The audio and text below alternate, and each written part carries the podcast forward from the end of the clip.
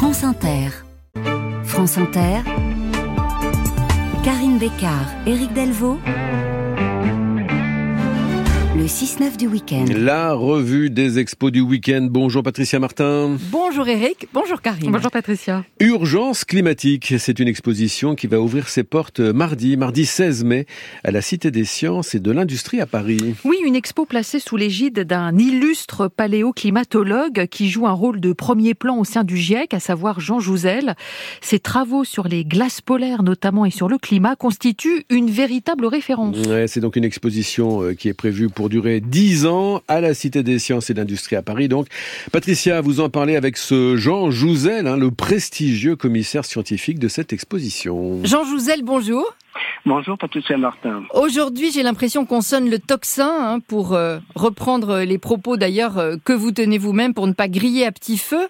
Mais dans cette exposition, vous avez choisi de montrer ce qui se fait déjà en matière de sobriété. C'est, c'est plus incitatif, je dirais, que de tirer une fois de plus la, la sonnette d'alarme?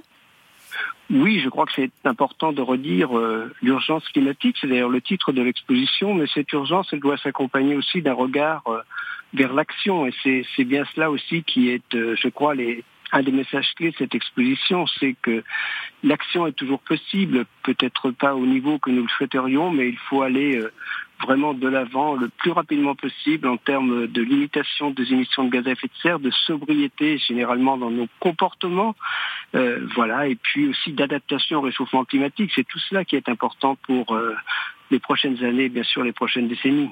Alors vous avez choisi euh, trois axes hein, dans cette dans cette exposition. Je voudrais bien que vous nous expliquiez comment et pourquoi. C'est décarbonons, anticipons, agissons. on se dit que, enfin, la question qu'on se pose, c'est est-ce que c'est à la portée de tout un chacun? Oui, je le crois. Enfin, c'est bien l'idée de cette exposition voilà, c'est d'amener les gens euh, effectivement vers l'action. Je crois que pour amener les gens vers l'action, il faut euh, qu'ils comprennent de quoi il s'agit, et ce n'est pas encore forcément le cas de tous nos concitoyens. C'est-à-dire l'importance euh, des émissions de gaz à effet de serre, de celles liées à l'utilisation des combustibles fossiles, par exemple, ça représente 70% de nos émissions de gaz à effet de serre qui, elles-mêmes, sont à l'origine de l'ensemble de notre réchauffement depuis, euh, en tout cas depuis 50 ou 70 ans. Donc il faut euh, décarboner pour, si on veut anticiper, si on veut avoir des chances de rester sur des trajectoires qui permettent aux jeunes d'aujourd'hui euh, de s'adapter au réchauffement climatique. Il faut absolument que ce réchauffement soit limité et euh, il faut euh, évidemment agir. C'est pas simplement attendre que les choses se passent.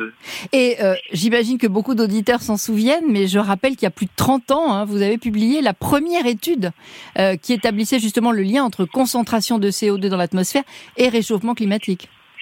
Oui, c'était avec Claude Lorius, son équipe, Claude Lorius qui est décédé il y a le mois dernier, ou il y a maintenant, euh, disons, 21 mars. Bien sûr, c'était la première fois que nous montrions, alors collectivement, avec aussi nos collègues soviétiques, que l'effet de serre avait effectivement un rôle sur notre planète. Le montrer à travers euh, ces carottes de glace où mes collègues de Grenoble ont analysé les, les concentration en CO2 et le lien avec le climat est aussi montré à cette époque-là que ce que nous avions dans l'atmosphère, eh bien nous ne l'avions jamais connu depuis au moins 160 000 ans. C'était en 87 euh, et euh, ça a vraiment euh, contribué à la mise sur pied du GIEC, à la prise de conscience de la réalité du réchauffement climatique qui doit beaucoup aussi aux modélisateurs du climat. Mais voilà, c'est arrivé un moment où effectivement tout le monde, l'alarme avait déjà été donnée par les modélisateurs du climat, mais il fallait aller de l'avant et je crois que ça a contribué à, cette prise de conscience et en tout cas à la création du GIEC l'année suivante, puis euh, la, Convention climat et tout ce qu'on a connu depuis, mais avec, euh, je dirais, des objectifs affichés ambitieux, mais une réalité qui est loin de ces objectifs. Il y a ce fossé entre ce qui est affiché et ce vers quoi nous allons, qui est vraiment qui est vraiment inquiétant, que ce soit au niveau planétaire, je l'ai dit, euh, au niveau européen, il y a une réelle ambition, au niveau français, on ne va pas assez vite. Alors évidemment, dans cette euh, exposition, il n'y a pas que, que, l'urgence climatique, c'est aussi la biodiversité, l'environnement en général, c'est aussi bien sûr la, toute notre vie tous les jours, se loger, se nourrir, euh, se déplacer, c'est cela qui est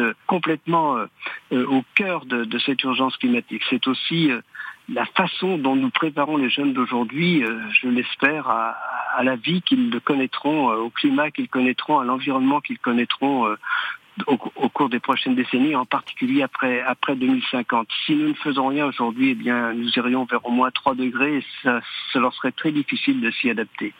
Merci beaucoup, euh, Jean Jouzel. Donc, il y a cette euh, exposition Urgence climatique, Cité des sciences et de l'industrie de la Villette à Paris à partir de mardi prochain, c'est-à-dire du 16 mai. Et je voudrais également signaler le livre d'entretien que vous signez avec Paul Goupil, qui est paru aux éditions Ouest France. Merci beaucoup. Merci beaucoup, Martin. Merci beaucoup. Et à la semaine prochaine, Patricia.